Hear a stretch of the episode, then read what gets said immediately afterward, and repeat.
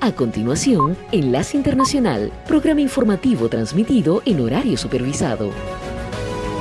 Esta es una producción internacional de Red Radial.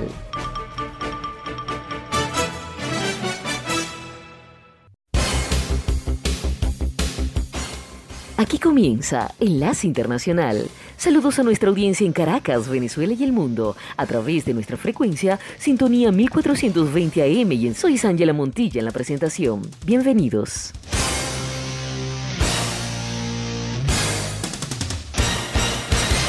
Resumen de noticias para hoy.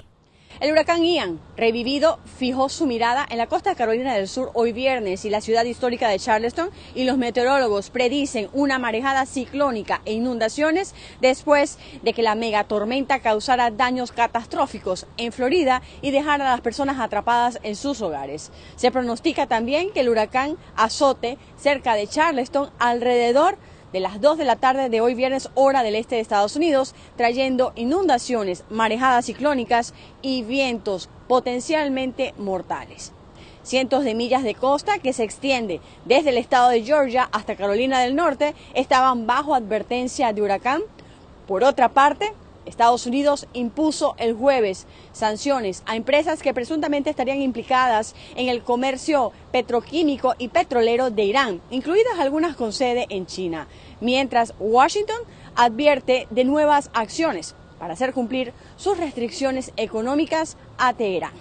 El secretario de Estado de Estados Unidos, Anthony Blinken, dijo en un comunicado que Washington impuso sanciones a dos empresas con sede en China. Esto como parte de los intentos de frustrar la evasión de las sanciones sobre la venta de petróleo y productos petroquímicos iraníes. Enlace Internacional.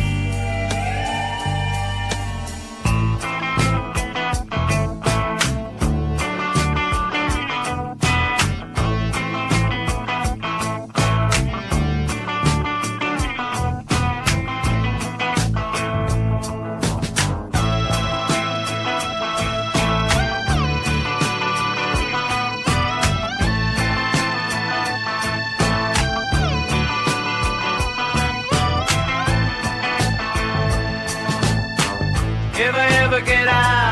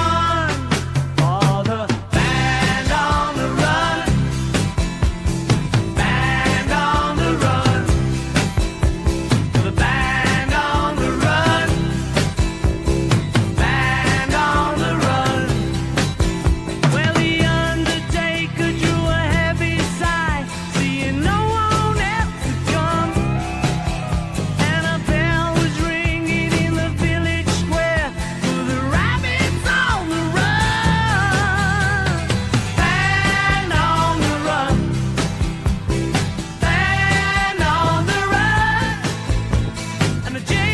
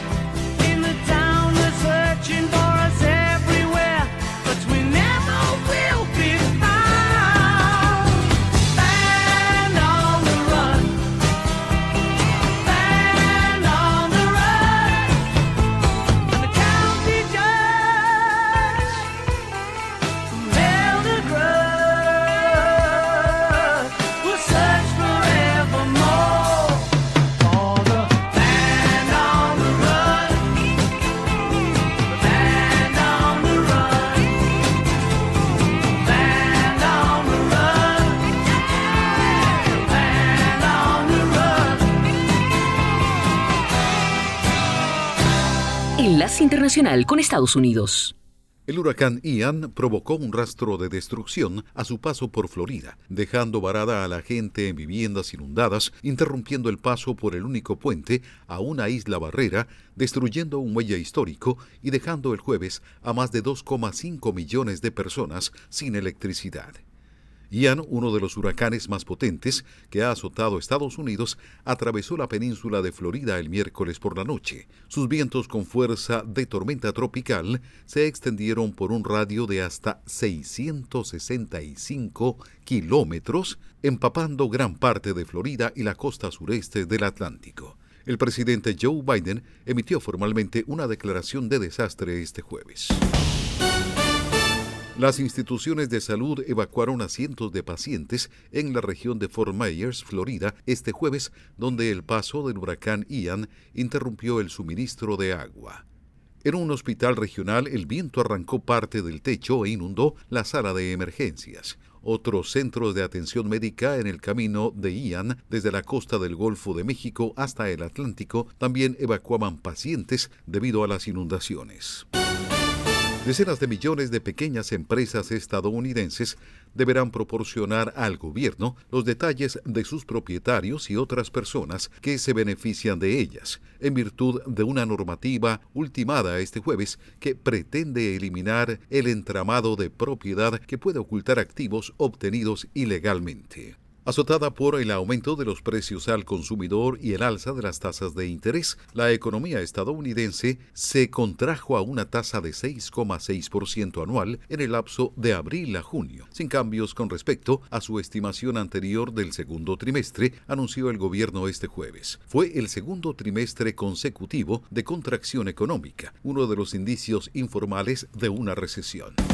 La Casa Blanca presentó este jueves una estrategia para el Pacífico a fin de estrechar las relaciones con una decena de naciones insulares en materia de cambio climático y seguridad marítima, con el compromiso de aumentar la presencia diplomática en la región el gobierno presentó su nueva estrategia y planes para ayuda por valor de 810 millones de dólares a las naciones insulares cuando el presidente Joe Biden se apresta a reunirse con los mandatarios que asisten a la cumbre Estados Unidos, países insulares del Pacífico.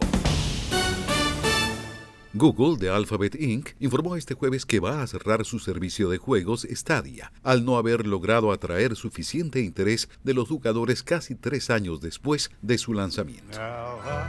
Esta es la señal internacional de sintonía 1420 AM, presentando Enlace Internacional.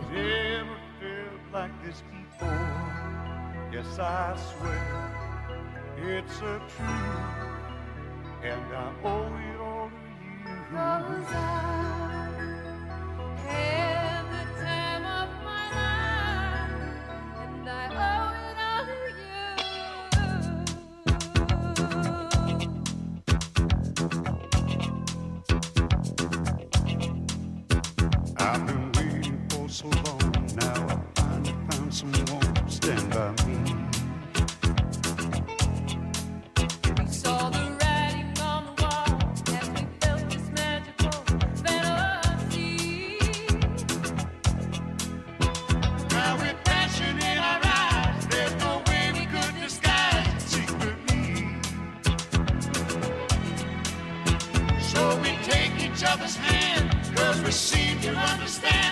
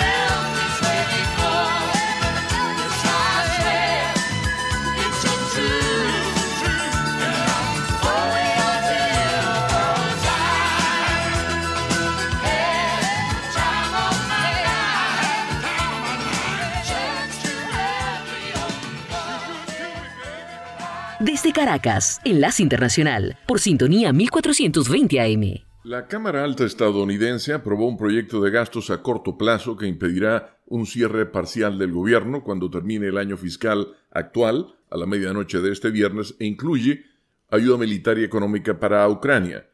La agencia AP informa que el proyecto financia al gobierno federal hasta el 16 de diciembre y otorga a los legisladores más tiempo para acordar una legislación que establezca los niveles de gastos para el año fiscal 2023. El mismo fue aprobado por una votación de 72 contra 25 y ahora pasa a la Cámara de Representantes para su consideración. Todos los votos en contra fueron republicanos. Como ya es costumbre, los legisladores esperaron hasta la fecha límite para actuar. Aún así, el proyecto simplemente pospone unos meses las maniobras que se requerirán después de las elecciones legislativas de noviembre para aprobar un paquete masivo de financiamiento del gobierno, ya que los negociadores tendrán que resolver sus diferencias sobre el gasto en temas candentes como el aborto, seguridad fronteriza y el cambio climático. El proyecto aprobado este jueves, con algunas excepciones, mantiene el gasto de las agencias federales en los niveles actuales hasta mediados de diciembre. La más notable de esas excepciones son los más de 12 mil millones de dólares en ayuda para Ucrania, además de los más de 50 mil millones de dólares ya proporcionados en dos proyectos anteriores. El dinero se destinará a brindar capacitación, equipo y apoyo logístico para las Fuerzas Armadas ucranianas, ayudar al gobierno a brindar servicios básicos a sus ciudadanos y, por otro lado, reabastecer los sistemas de armas y municiones estadounidenses. Enlace Internacional.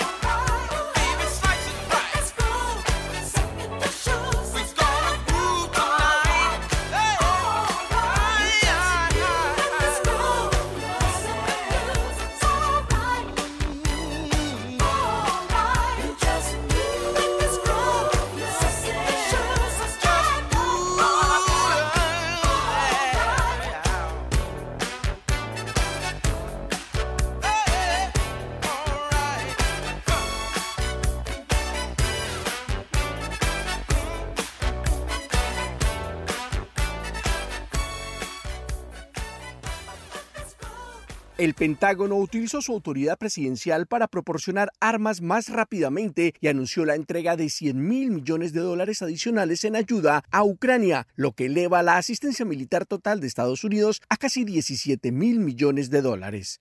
El armamento entregado incluye fondos para la compra de 18 sistemas de cohetes de artillería de alta movilidad conocidos como HIMARS y sus municiones, armas que según los funcionarios estadounidenses de defensa han demostrado ser muy eficientes para la ayuda a Ucrania. Además, el paquete de asistencia militar incluye sistemas para contrarrestar los drones de fabricación iraní que Rusia ha estado utilizando contra las tropas ucranianas. 22 radares, más de 100 vehículos tácticos para transportar armas, docenas de camiones y remolques, chalecos antibalas y equipos para comunicaciones, vigilancia y eliminación de explosivos.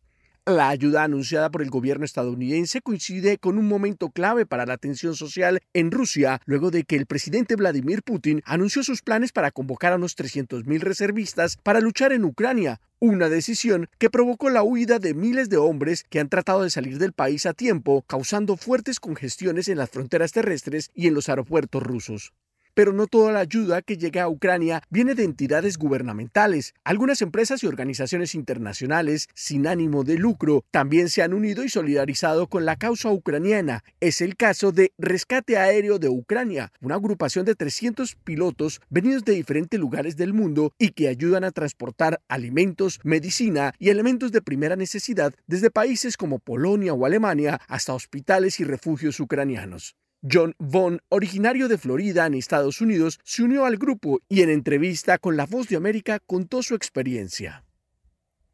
Somos pilotos de avión voluntarios y ayudamos a transferir los suministros hasta las camionetas para luego ser llevados directamente a los hospitales ucranianos ubicados por todo el país en el frente de batalla, dijo. Hasta ahora, la Organización Rescate Aéreo de Ucrania ha logrado operar más de 700 vuelos de ayuda y ha representado un símbolo de esperanza para muchos ucranianos que luchan contra la invasión rusa.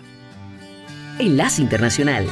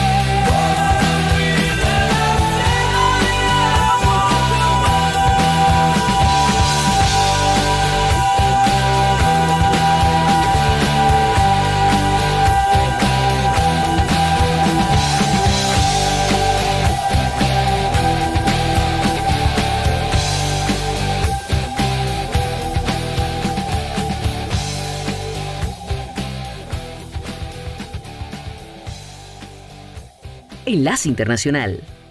La jornada en la que Rusia se dispone a anexionar las regiones ucranianas de Donetsk, Lugansk, Gerson y Zaporilla, un bombardeo ruso contra un convoy humanitario en Zaporilla, en el sur de Ucrania, acabó con la vida de al menos 23 civiles y dejó a una treintena de heridos, según informó el gobernador regional. Durante el día de hoy y en una pomposa ceremonia en el Gran Palacio del Kremlin, la residencia oficial del presidente Vladimir Putin, el mandatario ruso declarará la anexión formal de los cuatro territorios ocupados entre conciertos de celebración y mítines en la capital rusa. Mientras tanto, desde Kiev, Volodymyr Zelensky aseguró que tomará medidas. En todas partes del territorio ocupado, el ocupante destruye cualquier signo de vida, economía, esfera social, cultura. Privar a toda la sociedad rusa de una economía normal, una vida decente y el respeto por cualquier valor humano será el precio por el hecho de que una persona en Rusia quiere que esta guerra continúe. Esto todavía se puede detener, pero para detenerlo hay que detener a esa persona en Rusia que ama la guerra más que a la vida. Ante la decisión de Rusia, los principales líderes de Occidente expresaron su condena y repudia a las intenciones del Kremlin y aseguraron que no reconocerán la incorporación de las cuatro regiones ucranianas a territorio ruso. El secretario general de las Naciones Unidas, Antonio Guterres, condenó enérgicamente la anexión y recordó que es ilegal y que no debe aceptarse, puesto que supone una violación de los principios de la Carta de las Naciones Unidas y el derecho internacional. Por su parte, desde Washington, la Casa Blanca aseguró que independientemente de las declaraciones del Kremlin, los territorios ocupados siguen perteneciendo a Ucrania y una propuesta bipartidista del Congreso busca cortar cualquier lazo económico y militar con las naciones que reconozcan la anexión ilegal de Vladimir Putin, según dijo el senador demócrata por Connecticut, Richard Blumenthal. Enlace Internacional.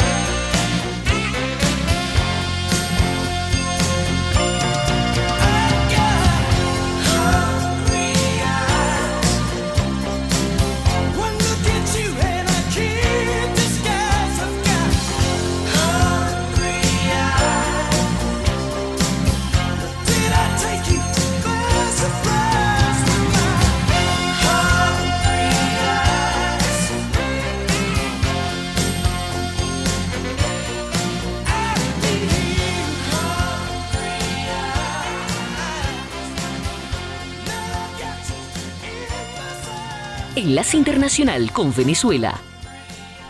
Las fuertes precipitaciones con ráfagas de vientos y descargas eléctricas que se han evidenciado en varios estados del país mantienen en alerta a los venezolanos ante posibles deslizamientos de tierra, inundaciones y levantamientos de capa asfáltica en las vías de Venezuela. El director de Protección Civil, Carlos Pérez Ampueda, aseguró a través del canal del Estado que las autoridades se encuentran desplegadas para atender las emergencias que pudieran presentarse y precisó que más de 80.000 personas del Sistema Nacional de Riesgo conforman el Plan Nacional de Lluvias. Juntos se tomarán todas las acciones de prevención reducción, mitigación del riesgo de desastre en ríos, quebradas y todas aquellas zonas de ribera afectadas, ya sea en zona urbana o en zona rural. De manera que es importante señalar que están desplegados en todo el territorio nacional los hombres y mujeres capacitados y preparados para atender las emergencias. A través de redes sociales, ciudadanos han divulgado material audiovisual que da cuenta de árboles caídos, fallas eléctricas, inundaciones y viviendas afectadas por las lluvias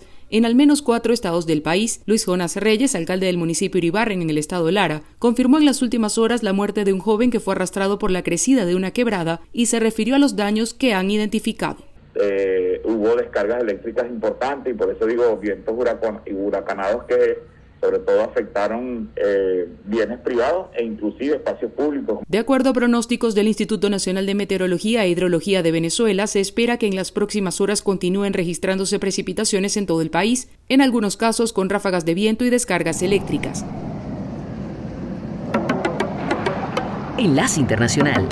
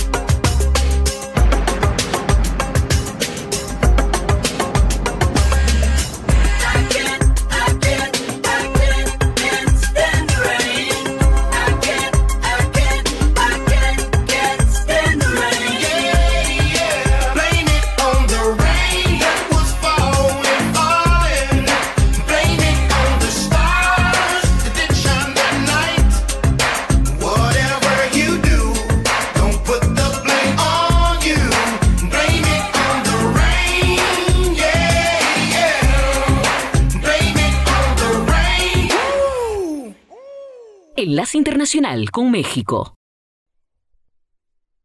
Por tercer año consecutivo, la organización Global Witness reportó que en México se registró un aumento en los asesinatos cometidos en contra de defensores de la tierra y el medio ambiente. De acuerdo con el informe, en 2021, 54 personas defensoras fueron asesinadas, casi la mitad de ellas indígenas. Añade que en los últimos 10 años, México se ha convertido rápidamente en uno de los lugares más peligrosos para las personas defensoras de la tierra y del medio ambiente con 154 casos documentados. Gabriela Carreón Lee, gerenta de Derechos Humanos del Centro Mexicano de Derecho Ambiental, cuestionó que en medio de esta violencia desde el gobierno federal se estigmatice a los activistas al llamarlos pseudoambientalistas y se les acuse de estar en contra de proyectos de desarrollo. Consideró que la situación es alarmante y se requiere la atención de todos los niveles de gobierno y de los distintos poderes. De entrada, respetar y reconocer la labor que realizan los defensores ambientales, así como una revisión del mecanismo de protección. Porque observamos una tendencia en la que el mecanismo pues está rechazando las solicitudes de protección de personas pues que quieren ser incorporadas, que quieren ser bueno sujetas de protección, que se les haga un análisis de riesgo y vemos que, que no, no está actuando el mecanismo, más bien está eh, cerrando las puertas. Es decir, el mecanismo no está funcionando y no está cumpliendo con su papel de proteger a las personas y comunidades defensoras. La senadora del Partido Acción Nacional, Xochil Gálvez, condenó los hechos al señalar que parece que en México defender el medio ambiente es condenarte a la muerte. Enlace Internacional.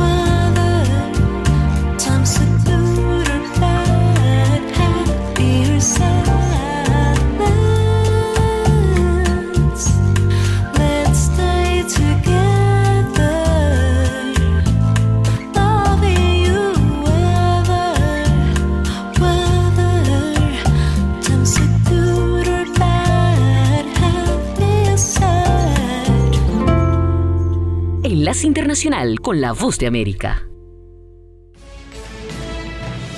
Este es un avance informativo de la Voz de América. Desde Washington les informa Henry Llanos.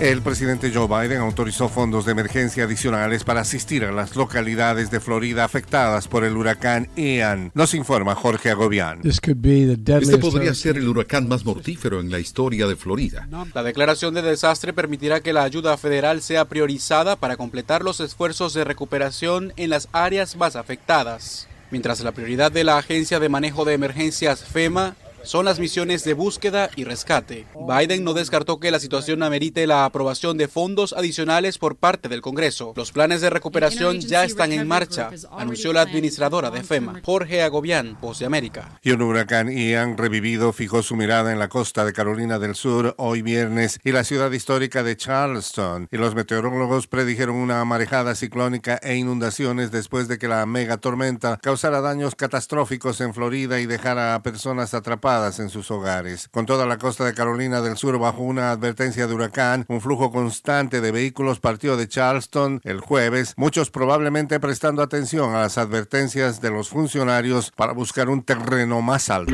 Estas son las noticias. No coincide con la medida unilateral implementada por el gobierno de Estados Unidos. Han recomendado no viajar a la zona. Estos son los corresponsales de La Voz de América. Giselle Jacome, Quito, Ecuador, Voz de América. Juan Ignacio González Prieto, Voz de América, Buenos Aires, Argentina. La Voz de América, ofreciendo información de lo que sucede en Estados Unidos, América Latina y el mundo.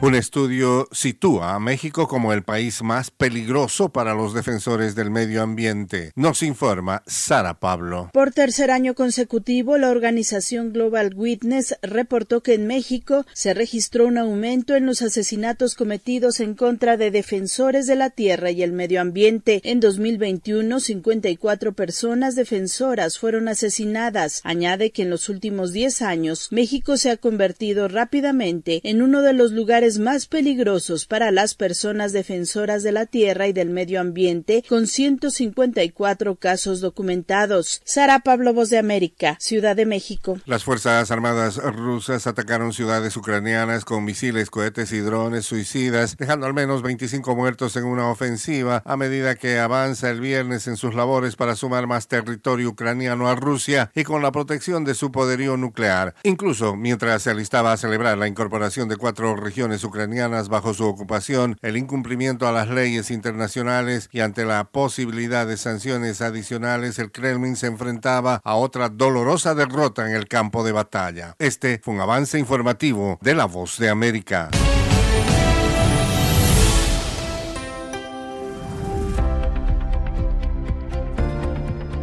Saludos a nuestra audiencia desde Washington. Soy Yoconda Tapia y hoy en Conversando con la Voz de América abordamos el tema de los esfuerzos que se hacen en Colombia para evitar el reclutamiento de adolescentes para los grupos armados irregulares y las pandillas. Y en este empeño se ha creado un proyecto de noticias que lidera la Universidad del Rosario con el apoyo del Reino Unido. Más de 60 adolescentes que viven en un contexto de violencia son parte hoy de este programa de periodismo audiovisual denominado Mi Historia y nuestra colega Karen Sánchez entrevista a su director, Matthew Charles. Mi historia es un proyecto de periodismo por y para jóvenes. Es un proyecto que tiene el objetivo la prevención de reclutamiento, pero estamos trabajando en zonas de alto riesgo, entonces no hablamos directamente del tema. En lugar de hacer eso, trabajamos con los factores psicosociales que están como atrás de reclutamiento ilícito, es decir, como bajo autoestima, el bajo autoeficacia. Entonces, con periodismo estamos tratando de mejorar la perspectiva de los jóvenes que están participando.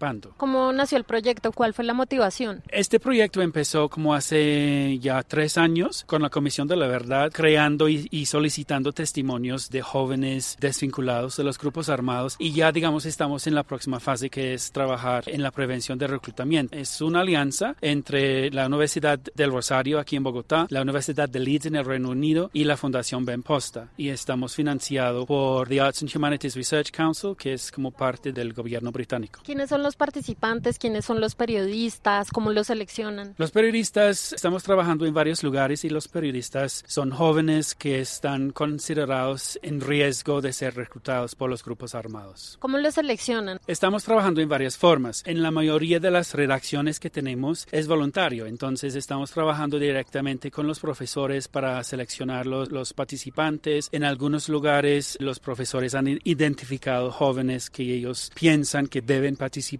entonces sí, estamos trabajando de varias formas. ¿Cómo este tipo de iniciativas que en este caso está basada en el periodismo ayudan a este tipo de poblaciones que son vulnerables y pues más en un país que están marcado por todo el tema de la guerra y la violencia? Para nosotros estamos usando periodismo como una herramienta para mejorar la perspectiva de los jóvenes de sus vidas, ¿no? Entonces estamos usando periodismo para ayudarles a explorar el mundo, pero también su lugar en el mundo. Entonces para nosotros periodismo es la herramienta perfecta para hacer eso. ¿Cómo lo enseñan? Es decir, ¿tienen algunos módulos o cómo está estructurado el programa? ¿De qué se trata? Tenemos como dos niveles. Estamos trabajando directamente con nuestras redacciones de periodistas. Tenemos cuatro módulos, uno en prensa escrita, prensa de radio, prensa eh, de televisión y el cuarto módulo que es como un proyecto largo, como una práctica. Pero también tenemos clubes de periodismo en 12 colegios en todo el país, que son colegios en los municipios donde el riesgo de reclutamiento es muy alto. Y en estos colegios los jóvenes están usando el material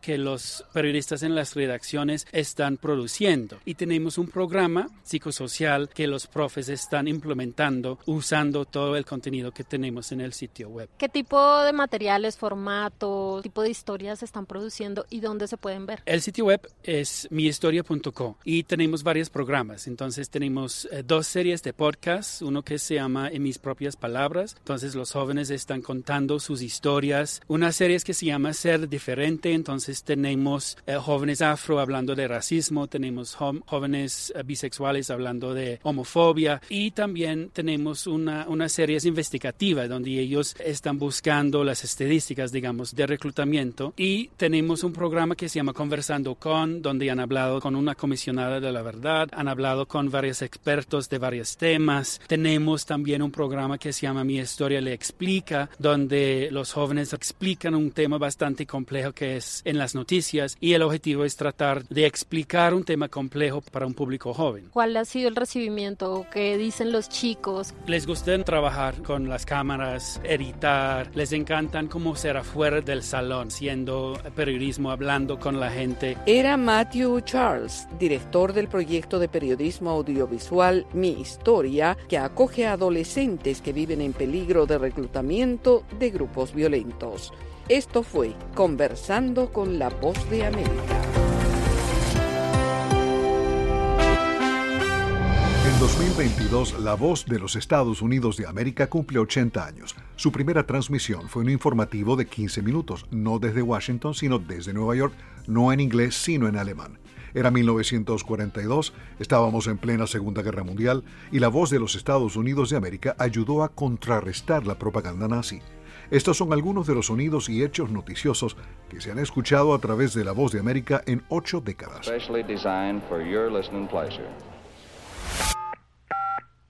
Can dream of becoming president only to find herself reciting for one. It's going to be only America first. After a firefight, America. they killed Osama bin Laden and took custody of his body. United 175, do you read New York? I think an airplane just plowed into the city.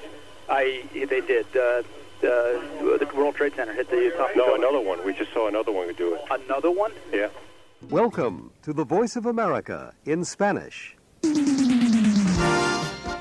Amigos oyentes de América Latina, estas son las noticias más importantes de las últimas horas. El presidente. I did not have sexual relations with that woman, Miss Lewinsky. Isn't it ironic? Just two hours ago, Allied air forces began an attack on military targets in Iraq and Kuwait. Government is not the solution to our problem. Government is the problem.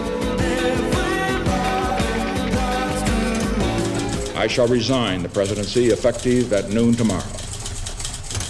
Vice President Ford, will be sworn in as president at that hour in this office. It's one small step for man. In that sense, missiles in Cuba add to an already clear and present danger.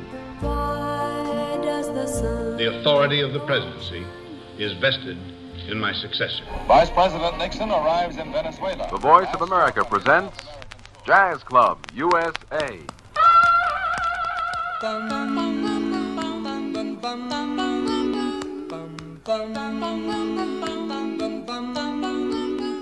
Mr. Sandman, bring me a dream. The world will note that the first atomic bomb was dropped on Hiroshima. This is the voice of America. What a wonderful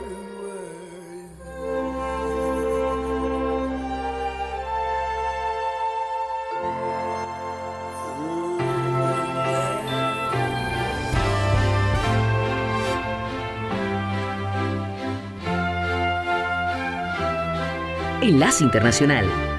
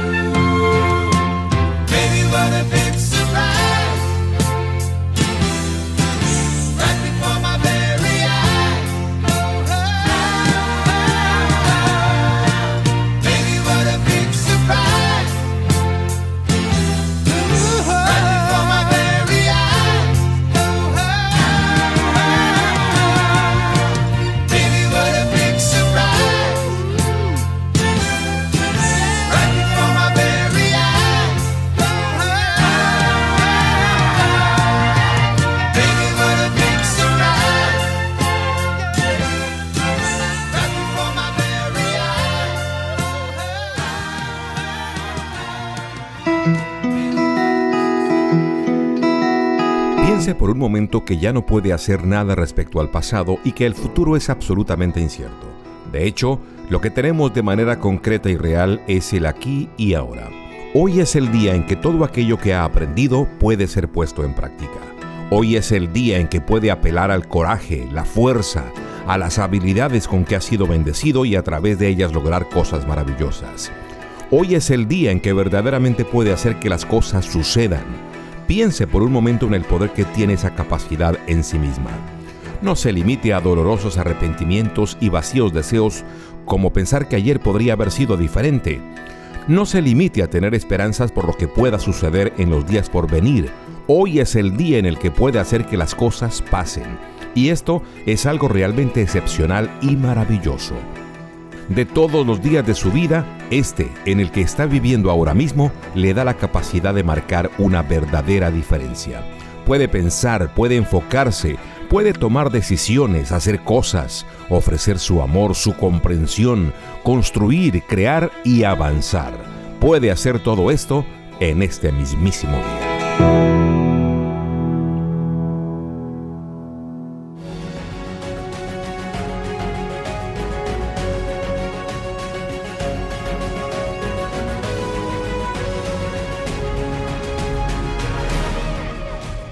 Sintonía 1420 AM y Red Radial presentaron Enlace Internacional.